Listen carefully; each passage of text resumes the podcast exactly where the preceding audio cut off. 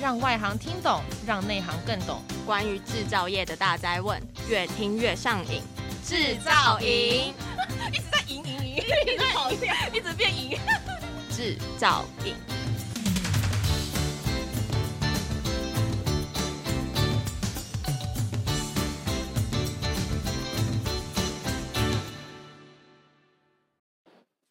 各位亲爱的听众朋友们，大家好，欢迎收听专门为台湾制造业所特别推出的 Podcast 节目《我们制造影》节目。我是节目主持人 DJ 小兵。那么这一次制造影呢，特别来到这是国内唯一专业扣件产业国际展览会，也就是二零二三台湾国际扣件展。台湾 International First Show 的展览现场，那么在我们五月三号到五月五号，在高雄展览馆做特别的展出哦。而这一次制造营呢，特别在展出的期间当中呢，推出了许多的特别节目，来跟这次具代表性的参展的厂商来聊聊他们看见的趋势。这一次展览的展出当中的产品的亮点，以及平时拓展业务还有投入研发的辛酸史哦。不过特别提到了研发，其实许多的厂商呢，在研发当中呢是非常辛苦的哦。我们看到这两年一次呢，亚洲最具专业而且最具著名的扣件产业的盛会，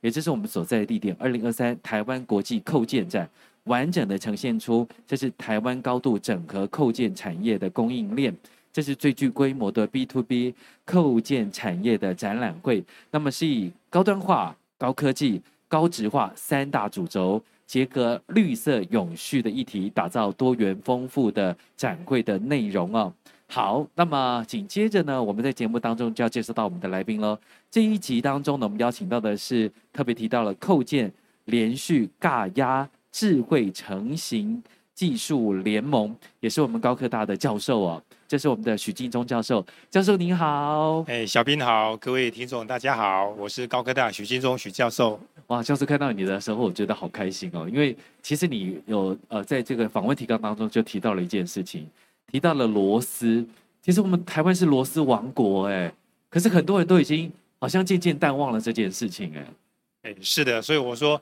我们螺丝啊，其实在呃它的草创之起啊，就是台湾在民国呃三十八年。对啊，那时候刚刚啊，我们讲说刚来台湾啊，百废待举。那政府要推什么产业呢？当然就是先民生，要以民生的工业为主。对，所以啊，我们当时在冈山地区，其实有日本人留下很多的设备跟技术。那因为日本已经啊撤退台湾了，那当时呢，就我们呃李春雨啊李家。他们就去成立了一家呃这个春雨工厂，嗯，那这个春雨工厂啊，也是我们讲工业三点零，嗯，台湾自动化最早导入自动化，因为它当时啊，我们台湾呃比较流行的产业，我们没有汽车，但是呢，我们有脚踏车，对啊，我们有牛车，我们有农耕机，然后我们有家具，那我们知道说脚踏车、牛车、农耕机，通通需要有一个扣件把它给组起来，对。所以当时呢，台湾啊，刚刚呃有很多的新的设备，拿到新的这个建筑，所以啊就开始有春雨，他就开始去做这个螺丝螺帽。那做了五年，他发现哎这个产量不够大，因为刚来的时候啊啊百废待举，然后蓬勃发展，就发现不够大，就导入自动化。所以我说呢，扣件其实是为什么会变成螺丝之谜？啊，冈山罗山这个呃，所谓的冈山之谜啊，就是因为我们要量大，对，量大必须要靠自动化，嗯，而且因为它的东西很小，所以它自动化不需要牵扯到太多的机具，嗯，可以说在设备里面的单机自动化，所以我讲说这个呢，就是随着雨后春笋，因为台湾的一些产业的发展，还有农业的发展，嗯，那所以后来台湾的脚踏车很有名，对，就是因为当时的自动化，美国他们是做福特汽车。那台湾呢，是做台湾牌的铁牛牌的脚踏车，嗯、就是那种垫子啊，是牛皮做的啊啊，然后坐上去很不舒服的那一种，嗯，但是很耐用啊。那这个就是创造了台湾一个很重要的一个经济奇迹啊。嗯，是。OK，我们特别提到说罗斯王国希望能够风华再现，那巨量的低价现在要转型成高质量的高量哦。这个部分当中呢，我们就要特别提到了哦，就是我们螺丝产业的风华再现、雨后春笋般的萌芽期哦。这个期间当中，可以跟我们聊一下这个过程，好不好？是。那刚才因为提到说啊，早期啊，它可能比较属于低强度的，啊量大。但是后来发现说呢，我们慢慢的啊，农工机这些它需要的强度比较大了，对啊，还有呢，我们的建筑也从木板慢慢变成钢筋水泥的，对，所以呢就开始需要有高强度的扣件。那高强度的扣件啊，就需要呃有人来做这件事。但是早期啊，大家只是能打出来能用就可以了，就是人来做的、哦。呃，对对，那设计比较差，我们就是呃，基本上呢，看一个东西能够把它打出来，精度不太要求，嗯，强度不再要求。那那时候当时的这个影迷呢，啊、呃，这个刘董呢，他就发现，呃，这个机车哦，那时候台湾还有欧多拜哦，那个机车常常因为一颗小螺丝就有故障，啊，螺丝断掉了，为什么啊？强度不足，所以他就想说，哎，那我去买一些设备来，因为已经看到的。脚踏车，那现在如果是做机车啊，或者是做建筑，那可能会有一些量，所以他就开始做这个高强度。可是高强度除了要做出来之外，它有一个新的课题：如何提高强度？它必须要有热处理。对，那早期台湾热处理它是牵扯到比较多的深度的技术，所以呢。他们就只好去学，嗯啊，本身跟别人学，跟别人学。那当当时春雨大概都到日本去，嗯、然后以宁也是类似的，嗯、所以早期的国际交流大概都已经在做了。嗯、那因为他开始做出了高强度，所以这个他需要设备好一点的。对，所以三星五金他那时候也做了高速的螺帽成型机。嗯啊，那我以前在国外的时候啊，也跟别人介绍台湾有什么特别的。加工厂，我就说我们三星的高速的这个螺帽成型机啊，SPM 每分钟啊可以达到两百。那我那时候大概大概是在一九八几年啊，嗯、啊，那时候听起来就很厉害了，很厉害。我到日本去，啊、他们说啊，我们还没有你们的那么厉害啊，啊，所以这个就是让因为有设备开始跟进，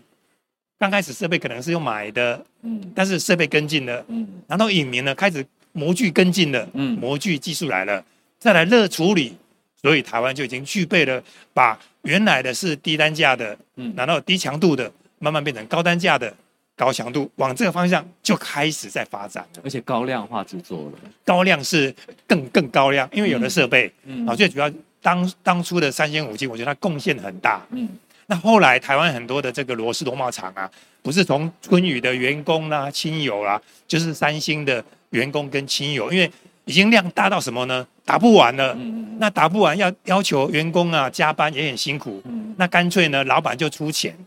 啊，然后就让员工去买设备啊，那大家就变成有钱大家赚。哦，这么好啊！而且这个我们常常讲就，这个企业内创业呀、啊，对，扣件也是最早有这个 model 的，对，所以很多的这些员工或者是亲友就出去开了一些公司，嗯、那大家因为都有关系，嗯，啊，有关系就没关系嘛，所以也不会削价竞争，嗯，而且可以互相调动资源，嗯。嗯，啊，所以这个为什么在从仁德到冈山会形成一个所谓的一个聚落，对，一个聚落。就是大家都是好朋友，嗯，所以当时是没有恶性竞争这个东西的，嗯、是，这是非常好的哦。哎，刚才我们提到三星，这是哪两个字？我们要跟听众朋友也特别说明一下，好不好？早期叫做三星五金，对。但是后来这家公司呢，因为它呃做了扣件以后，他发现也可以做建筑，本来是做建筑螺丝嘛，嗯、那我就干脆就做建筑了，所以后来就改名叫三星科技。哦，现在呢是叫做三星科技，三星是是。那它现在的这个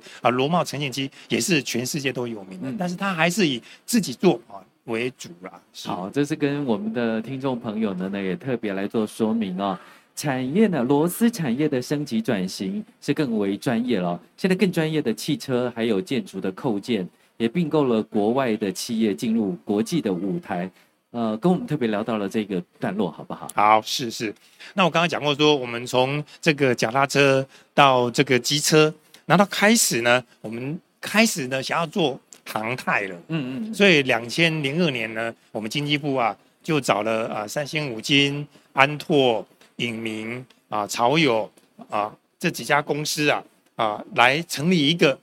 叫做航太扣件联盟。嗯。那这个时候呢？要求的就更高，第一个材料不一样了。对，本来早期就是铁、钢铁，顶多用到不锈钢，那现在可能是钛合金都要加进来，所以材料升级了。而最重要的是什么？我们有在一九七几年有一个十大建设，嗯，那当时有成立一家中钢公司，嗯，中钢的角色这时候就很很吃重了。早期春雨这些扣件厂的料都从日本来，嗯、技术日本的，模具日本的，材料日本的，对基本上只是代工而已。嗯、可是中钢出来了以后呢，材料我们就开始有了，可以掌握到这个材料的部分了。嗯、然后政府呢在后面再再做下一个推波，所以呢我们就开始呢做一个升级的转型。嗯、啊，那这个时候呢，啊我们建筑啊，我刚刚讲在建筑有一些叫安拓。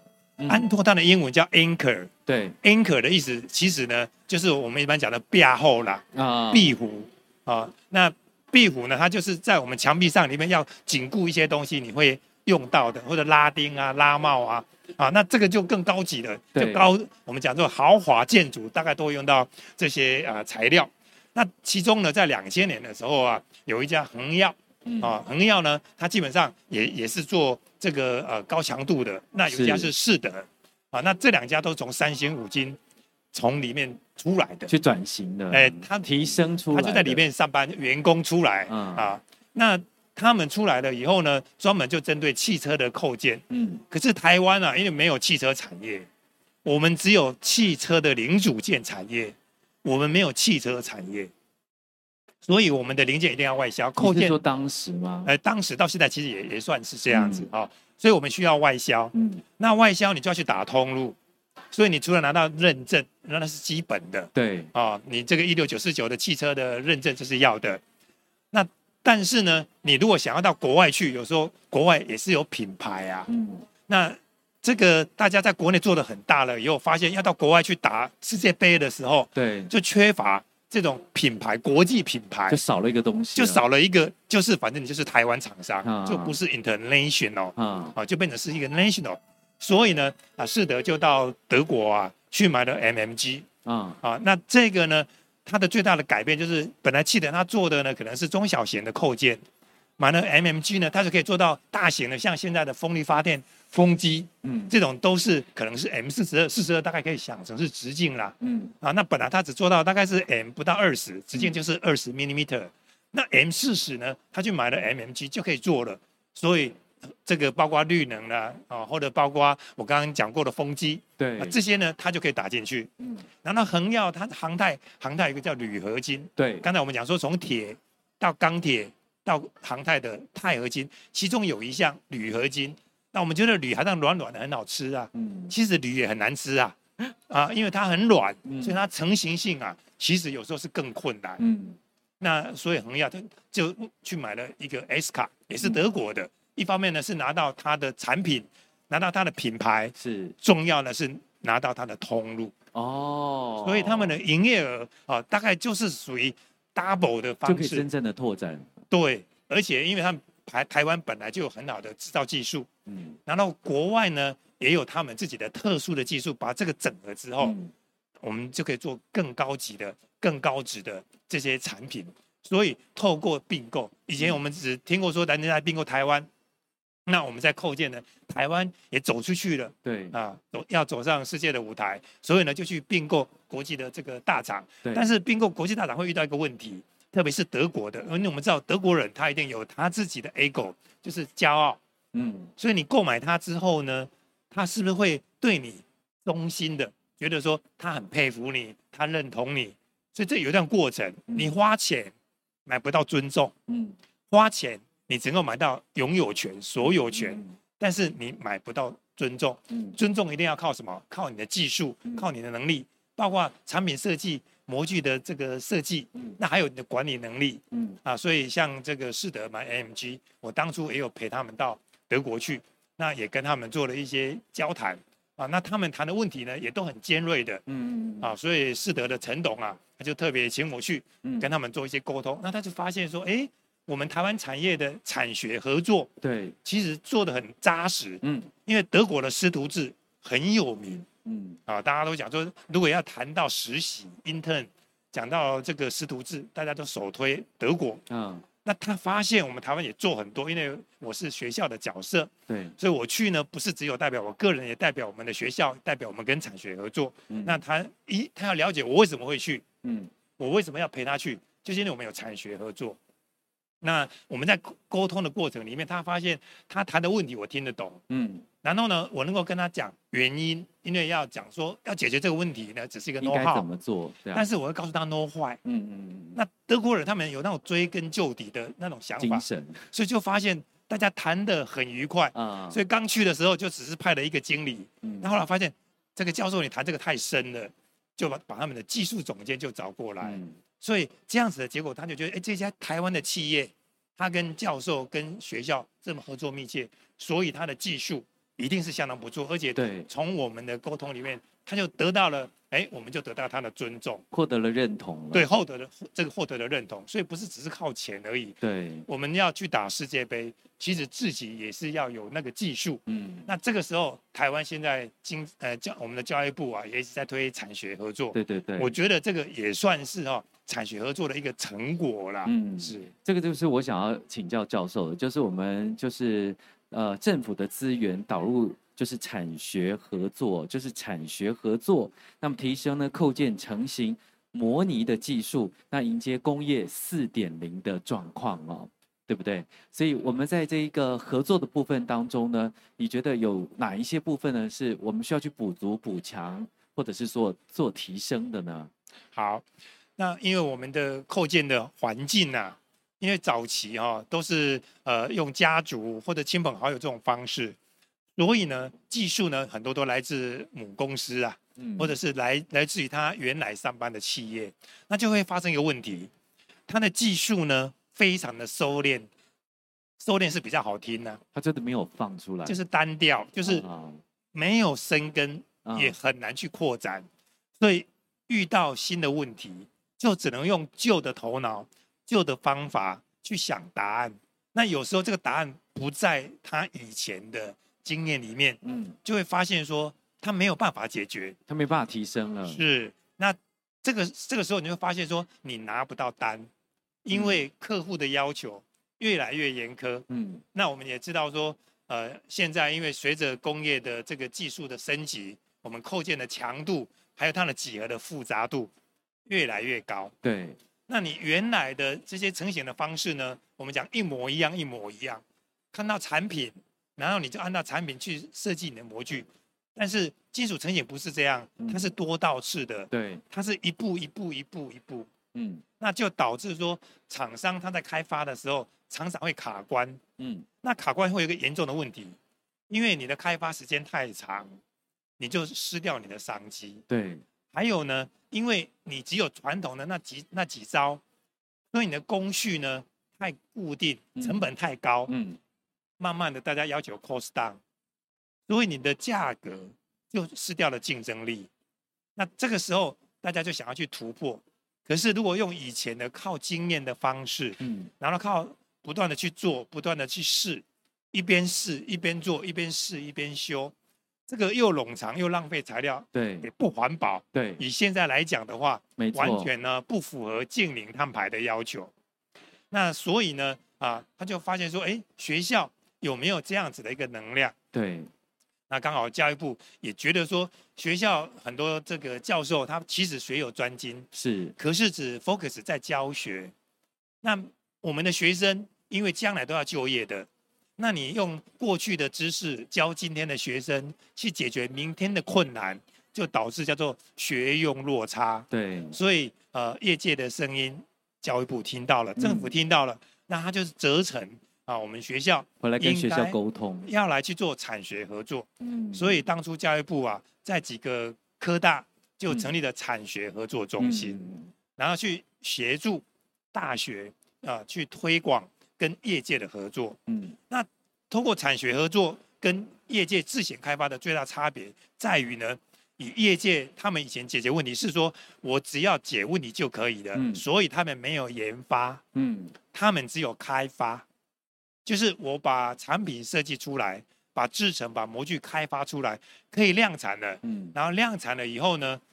资料也不用留了啊，反正模具都出来了，对，产品都上线了，就结束了，嗯。那这样子的情况就会就会发生一个问题，嗯，技术呢会掌握在开发的啊经理啦、总经理啦、科长，然后这个人不是又去开公司了吗？对啊，那走了以后，这家公司呢，客人也跟着走了，哎，技术跟客人对都走了，那厂商就会瞬间呢能力就会下降。嗯、那所以他们也想说，把技术能够累积。嗯，那通过产学合作呢，一方面是可以告诉他 know how，对，know why，还有产学合作其实最重要就是产学共同培育人才。对。一个是培育在校的学生，嗯嗯嗯，学生在校的时候呢，就可以去把业界的问题拿回来。那我们有实验室，我们有电脑模拟，那老师呢会跟他讲学理，对，然后有电脑模拟的工具。那因为电脑模拟、电脑试模几乎是没有成本呐，是。啊，你只要把模型建好了以后，你就可以在实验室里面不断的修改你的模具设计，修改你的倒刺设计。甚至修改你的成型的温度，嗯，那以前这些都是要上机一直调，一直调，嗯，然后你调完都忘记了，对，因为太多参数了，嗯，可是透过电脑呢，你调完了累积在电脑，它会帮你记录下来，它就变成一个资料库，对，那累积足够大的这个资料之后，我们知道讲现在讲智慧制造，对，讲人工智慧，讲 AI，AI 的基础在于 data，对。那以前呢，靠人的脑脑子记起来有限的，你记住的东西是取不出来的。你脑子里面的东西只有你知道。对，更糟糕的是你会忘记。对，而且有一天我可能自己也会离开，哎、不是可能是真的会离开。而且哦，你还会记错。对啊，有时候错。对对对，你你会那有时候啊，这个在工程上面呢、啊，数字是很重要的。嗯。有时候啊，就是像我们这个扣件啊，有时候调整。它调整的差了零点一米米，它就不行了。它就不行了。嗯，它可能是东西打坏了，模具打坏了，设备打坏了。嗯，那举一个很简单的产学合作的例子啊，以前有一个厂商，他就用了中钢的料，因为新的开发的料。嗯，所以厂商就你看，因为靠经验嘛，一旦是新的料，对你来讲就是 all new，嗯，你就完全不知道的，有一些归零。嗯。吃的龟苓膏就麻烦了，就从头开始是试，一直试，嗯，然后试到可以做，但是模具寿命很低，对，它的从头呢大概只能打两千多个，那我们的螺丝呢，通常最少都是几十万哦，上百万，那你一只从头打不到三千，那你怎么生产？嗯，就是你打一下子，你可能四十分钟机器停下来就要换了，嗯，然后我就去跟他们做产学合作，带学生去。那第一个是先把它模拟出来，为什么容易坏？对，然后跟业界跟他解释原因，去找方法，然后去找解决的方法。我跟他谈原理以后，他就发现，哎，那我可不可以怎么做？对，老板就一直讲，我就说可以啊，你就一直想，一直想。他想了很多种方法，这个时候他发现，老板呢，他可以这个尽量发挥他的想象力，没有成本。嗯、对，以前他想一个就要修一个模具，要时间，要成本。他讲了很多种设计。那就要花更多的时间成本。对，我把它归纳之后回来，我就根据学理找几个比较可行的，加上我们自己的看法，帮他做了改变设计，帮他解决。对，结果寿命提升了超过十倍以上。哇，那真的是非常的棒哎！这个就是透过产学合作，然后导入政府资源，因为当时呢，厂商也没有钱聘老师啦。那其实呢，我们是通过教育部的一些计划，然后老师就去跟厂商做产学合作。对。然后这个合作好了之后呢，再去帮厂商提经济部的计划。我们经济部啊，嗯、我常常讲说啊，啊、呃，经济部其实也是我们厂商很重要的这个富爸爸啦。嗯。啊、哦，因为我们常常讲说风险哦，很好的推手啊。对对，我们业界开发的风险哦，不要老是自己承担。嗯。那政府要收我们的税，总也要给我们一些嘛，是不是？嗯。啊，然后，所以我们早期去做产学合作的时候，业界都会问：刚我家喝康，嗯。政府补助我的钱，难道我将来也不需要再给政府钱？那政府为什么那么傻？为什么要给我这么大的好处？嗯，然后我就跟他讲，产学合作不是这样，他的精神是政府呢，透过学校啊，拿到政府的资源撒下来以后，解决问题，提升你的技术。对，然后你将来呢，品质提升了，你提高了你的单价，对，量变大了，对，你提高了你营业额，那也就是说，政府可以收到更多的税收。所以政府其实不要你直接回馈给他，是，但是他是要 win win，业界赚钱，大家相互成长。对对，那政府呢就赚税税收，而且这些过程当中其实也需要很多的员工啊、资源啊，还有一些就是成长的过程。这这这都是可以帮助很多的人事物的。是。小编，你刚才提到员工啊，嗯，这个我们早期在做产学合作，发现业界的员工，因为他都在开发，对，他没有研发的想法，嗯，没有研发的经验，所以他们试模试完了以后，坏掉的模具就丢了，嗯，就变浪费了。然后试坏的配料就丢了。那跟我们合作以后，我就说，哎，啊，你坏掉的模具让我看一下，嗯，啊，丢了啊，当废料啊。我说这个很重要，你要把它拍起来，嗯，知道问题在哪里。对，拍起来就成为你内部的教育的资料。嗯，还有呢，最重要的是我们拿回学校以后，你叫学校去拿一个坏掉的模具来跟学生讲，这样做会坏掉，那我要故意把它弄坏，多困难呐，可是你就坏掉了啊，坏掉了它也有价值。它有教育的价值，所以可以拿回学校去做教育教育的教育。还有呢，他底下的员工就学到说，哦，原来呢，我试模要有一个研究记录，是，他要填写研究记录簿，然后他要拍照，他要把这些东西留下来，然后他就建立了他的研发制度。那这样的好处就是，当当初协助做试模的人，他要去跟其他的同仁解释的时候，对，他手上有相片。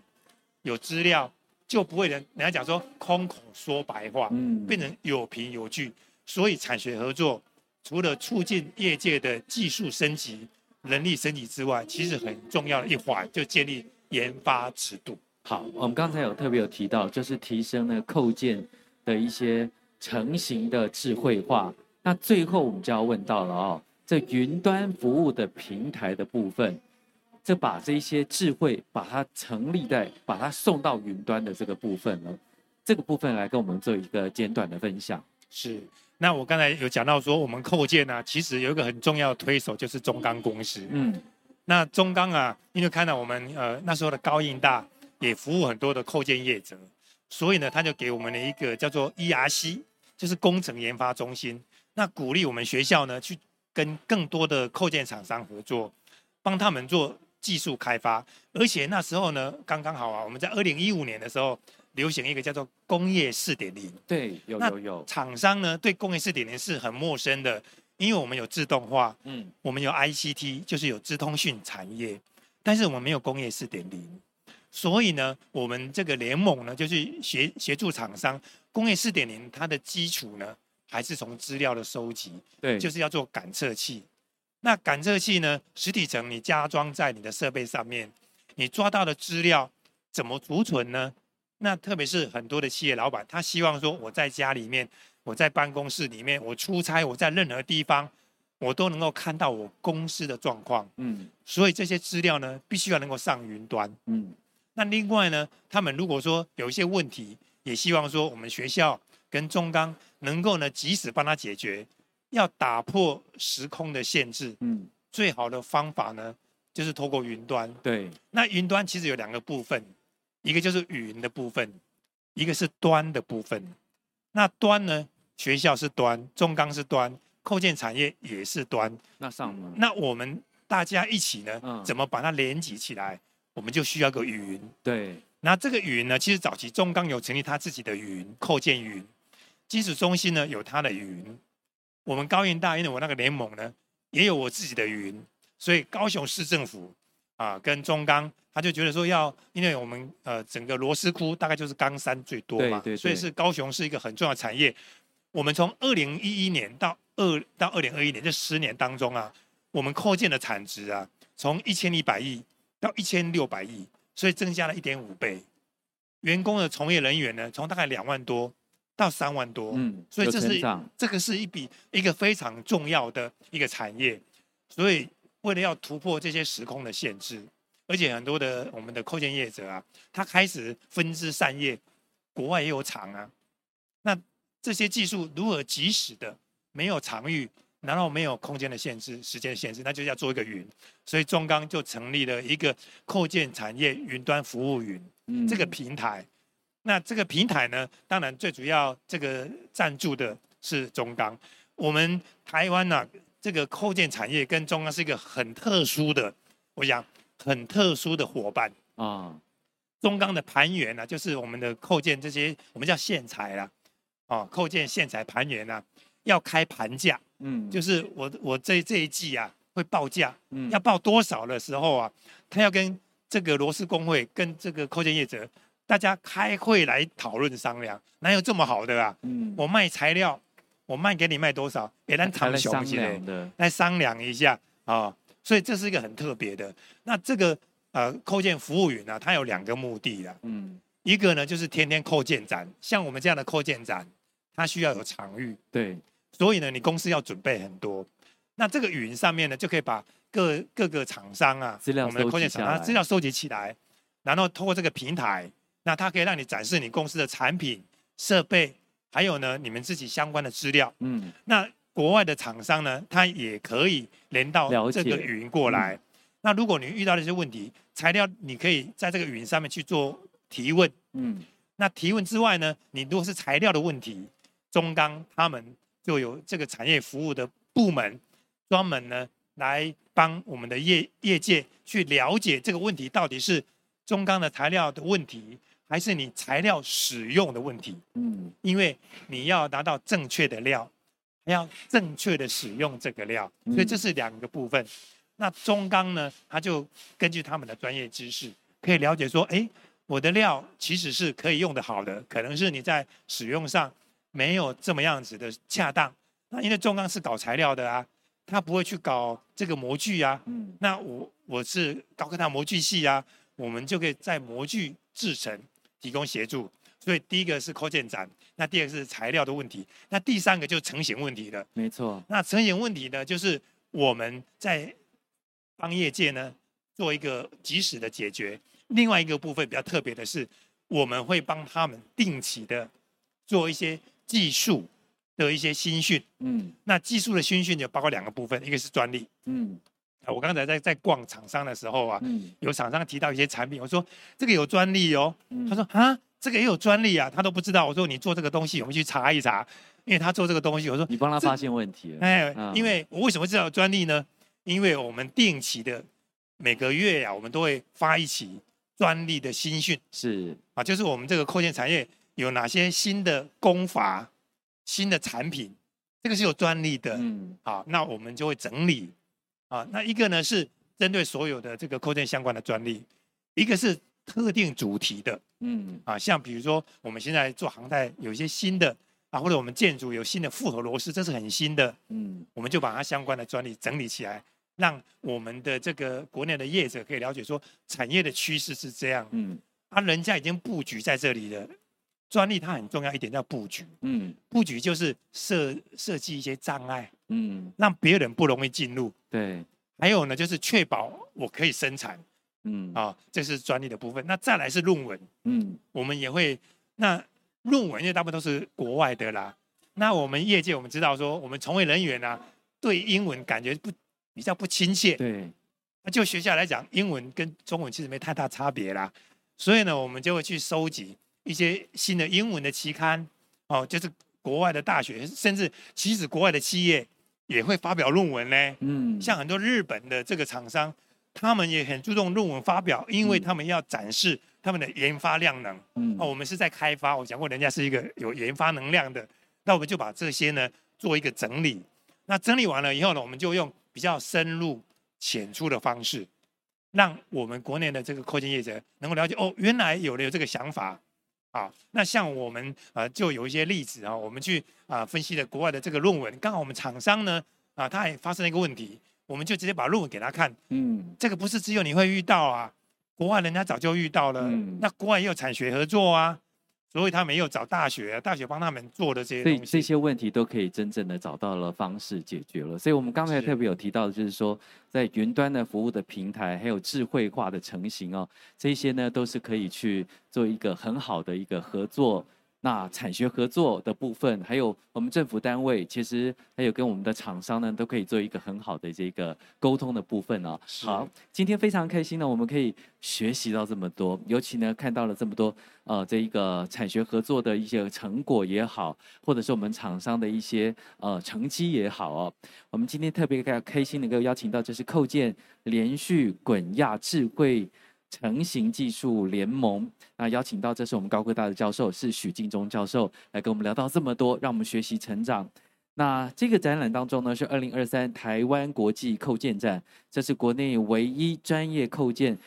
产业国际的展览会。那定位为 B to B 的专业展览，那么展出的项目呢，是以扣件以及相关的产品还有服务为主轴，完整的呈现出呢我们台湾高度整合的扣件产业的供应链，打造我们亚洲地区呢最专业的采购以及。产业的讯息交流平台，那也请我们的听众朋友持续的锁定我们制造影 Podcast 节目，那么带来的精彩的节目内容，制造影让你越听